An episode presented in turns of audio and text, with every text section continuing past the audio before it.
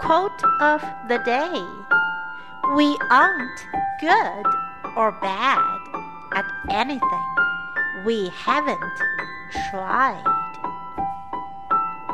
By Melissa Arnott. We aren't good or bad at anything we haven't tried. Word of the day Try.